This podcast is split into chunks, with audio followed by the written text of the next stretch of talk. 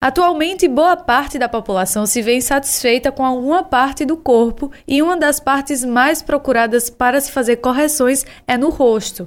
Esses procedimentos se tornaram cada vez mais comuns e acessíveis, principalmente após o boom da internet, com influenciadores mostrando os seus resultados. A cirurgiã dentista Isabela Macedo está aqui conosco e vai falar um pouquinho mais sobre essas intervenções faciais, como o tão famoso Botox e o preenchimento labial. Seja muito muito bem-vinda, doutora Isabela. Obrigada, Camila. Doutora, por que a senhora considera que esses procedimentos estão cada dia mais em alta? Então, eu considero como grande parte a insatisfação com o seu próprio rosto. A gente consegue aumentar a autoestima de algumas pessoas e aí as pessoas conseguem também transferir para a gente a alegria dela que estava ali, às vezes, internamente. O Botox era muito ligado a pessoas mais velhas para tirar as rugas e tudo mais. Hoje em dia, pessoas bem mais novas já procuram fazer o procedimento, né? Porque essa mudança de mentalidade das pessoas mesmo. Isso. Hoje a gente consegue fazer a partir do momento que lhe incomode, que incomoda a pessoa. Exemplo, eu já fiz três aplicações, me considero sim uma pessoa nova mas a gente trabalha hoje em dia com prevenção. Então, a gente previne que aquele paciente vá ter uma ruga é, estática, uma cicatriz na pele. Então, quanto mais cedo a gente fizer, mais a gente cuida da pele daquela paciente. Então, é recomendável pessoas novas fazerem esse procedimento ou ele pode ser algo prejudicial à pele por ser uma pele mais jovem? Ou é mito isso? Não, é mito certo? É mito. O Botox ele não é prejudicial para a pele, ele só tem a melhorar o aspecto da ruga. Tá? A gente minimiza e suaviza o máximo de rugas possíveis em determinadas regiões. E como é o procedimento de aplicação? Dói? Em quanto tempo a pessoa tem que refazer o procedimento? Porque não é só uma aplicação, né? A gente tem que ficar sempre refazendo. Como é esse, todo esse processo? Então, a gente faz asepsia da pele do paciente, do local que a gente vai fazer a aplicação. A gente coloca um anestésico tópico, um dermocosmético, a gente faz a manipulação disso na própria pele do, do paciente, para que a gente consiga é, fazer uma anestesia daquela área, certo? E aí a gente coloca é, as marcações e faz a aplicação do Botox, com uma agulhinha, que a gente sempre indica, uma agulha de 4 milímetros, ou seja, uma agulha bem pequenininha. Existem alguns métodos que a gente usa também para diminuir a sensação dolorosa. A gente coloca o gelo, que também é um anestésico, a gente tem como fazer um efeito anestésico com o gelo, tá? E tem uma canetinha que a gente usa para auxiliar nisso. A gente liga a canetinha, que chama caneta vibrata, certo? Ela engana o nosso cérebro para a entrada da agulha. Então, quanto mais a gente coloca o gelinho na canetinha, menos o paciente sente. A toxina do Botox, ela é prejudicial à saúde? De alguma forma altera algo no nosso organismo? Não. Quanto à harmonização facial, para quem é mais indicado esse procedimento? E ele é muito agressivo, como uma cirurgia? A gente sabe que tem aquela cirurgia ortognática que muda completamente o rosto da pessoa. A harmonização facial tem quase que o mesmo efeito, mas ela é um pouco mais branda, né? Qual é essas diferenças? Então, a gente trabalha muito com o visual, igualmente com a ortognática. A ortognática não somente vai para a área visual. A ortognática ela trata muita coisa também como a apneia obstrutiva do sono e outras coisas.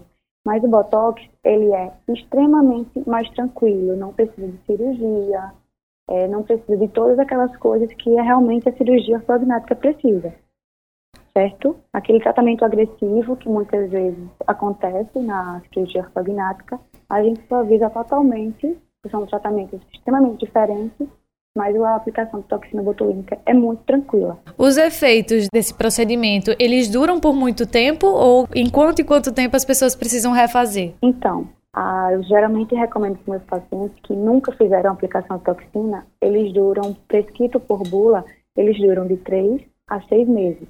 Geralmente, quando você vai fazer a primeira aplicação, ou seja, seu músculo está acostumado a fazer aquela determinada força, a gente consegue uma metabolização mais rápida porque a gente coloca a toxina. A toxina, ela diminui a força muscular, por isso que não forma ruga, certo? Se a gente diminui a força daquele músculo, aquele músculo não dobra e não faz a ruga.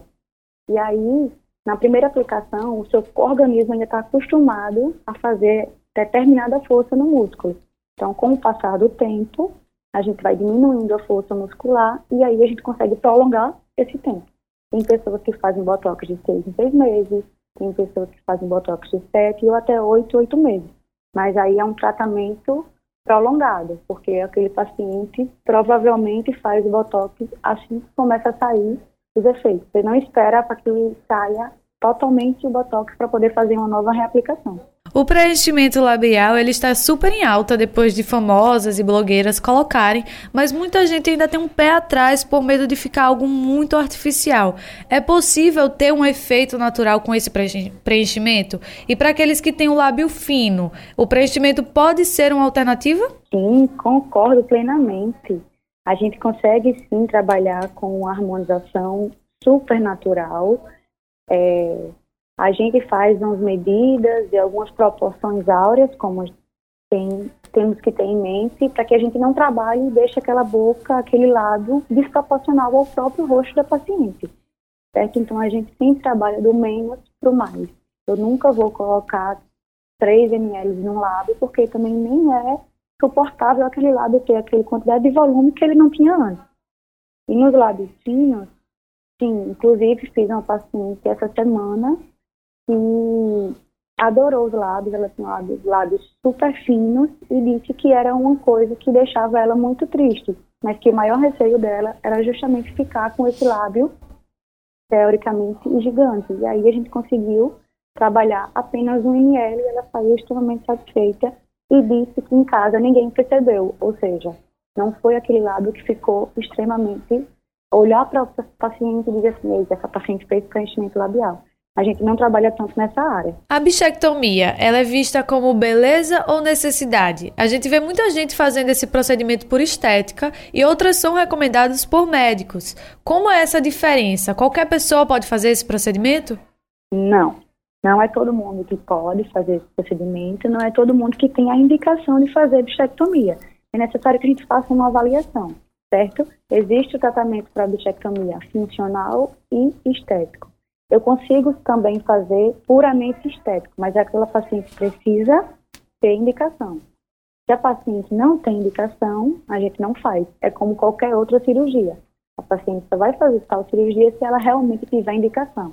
Se você for para um médico precisar fazer uma lipoaspiração da barriga, do abdômen, você precisa ter indicação, você precisa ter um percentual de gordura, entende? Então a bichectomia ela está sendo assim muito banalizada mas quando ela é feita com a indicação correta, com o profissional correto, ela é sim muito vantajosa. A pele das pessoas pode reagir de alguma forma a qualquer um desses procedimentos? Em relação à bichectomia? É, a bichectomia, a, o preenchimento labial, de alguma forma a pele pode reagir negativamente à, à toxina que foi colocada ou, tipo, não tem nenhum problema, é tudo tranquilo? Então, é, existe um boom daí da, vamos dizer assim, da publicidade e tá, estão falando por aí que a bichectomia ela vai causar uma flacidez maior da sua pele.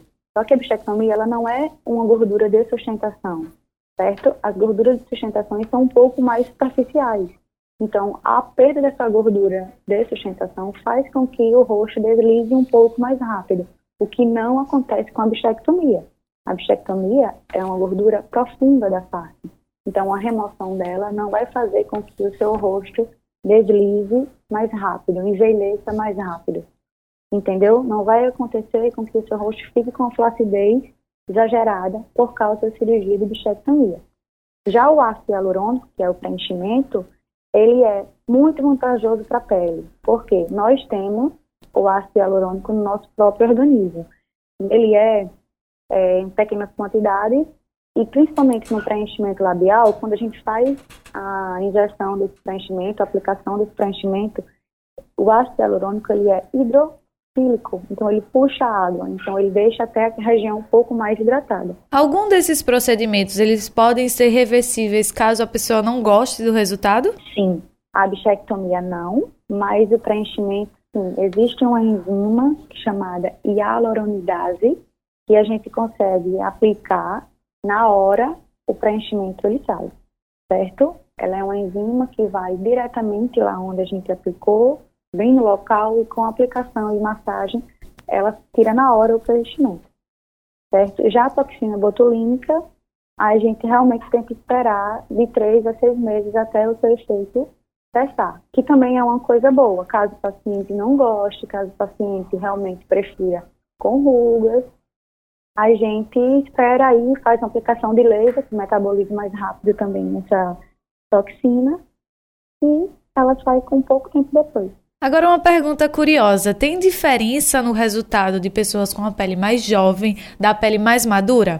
Sim, tem sim. A pele mais madura, provavelmente ela teve uma exposição solar maior, ela teve, nem sempre, mas a maioria das pessoas não colocam protetor solar todos os dias, com o fator de proteção ideal. Então, aquela pele, ela vai estar um pouco mais fragilizada quando ela estiver mais madura, certo? Então, a gente consegue evidenciar muito mais rugas, às vezes não é nem pela pressão muscular, e sim pelo fotoenvelhecimento, entendeu? Do que a pele mais jovem. A pele mais, mais jovem tem mais colágeno, mais elastina, do que uma pele madura que tem bem menos isso. Doutora Isabela, é muito comum ver mulheres fazendo esses procedimentos, mas o mercado masculino, ele tem crescido também? Muito. Tem muitos homens que chegam ao nosso consultório relatando que se sentem muito incomodado, incomodado, mas que ainda tem receio da população sobre esse preconceito, certo? Então, muitos dos pacientes masculinos, eles não autorizam a publicação de fotos justamente por julgamento da sociedade, mas a procura aumentou muito. É, infelizmente ainda existe esse tabu, né, na nossa sociedade, Isso. que as pessoas acreditam que esse tipo de, esse tipo de intervenção só é para mulheres, mas os homens também têm esses incômodos e devem, podem fazer esses procedimentos. Por último e para finalizar, doutora Isabela, é importante ressaltar que as pessoas devem procurar um médico especialista para realizar esses procedimentos. Esse médico deve ser o, o cirurgião dentista? Pode ser o cirurgião dentista, pode ser um médico dermatologista, nós, hoje em dia, temos muitas áreas que fazem e são, é, digamos assim, aceitos pelo seu conselho, principalmente, a gente tem que ser autorizado pelo seu conselho, no meu, o CRO, o CFO, Conselho Regional de Odontologia, a fazer essa área de atuação. Então, se o seu conselho lhe permite, você consegue fazer sim essa área de atuação. Hoje a gente pode fazer o biomédico, pode fazer a odontologia, pode fazer a medicina e ainda tem outras áreas que conseguem fazer. Nós agradecemos a sua participação, doutora Isabela, foi muito esclarecedor. Espero que nossos ouvintes tenham tirado as suas dúvidas também e é, a gente deixa o espaço aberto para que você volte mais vezes aqui no nosso programa. Oh, muito obrigada, eu que agradeço, tá? Nós conversamos agora com a cirurgiã dentista Isabela Macedo, que falou sobre procedimentos de intervenções faciais aqui no CBN Maceió.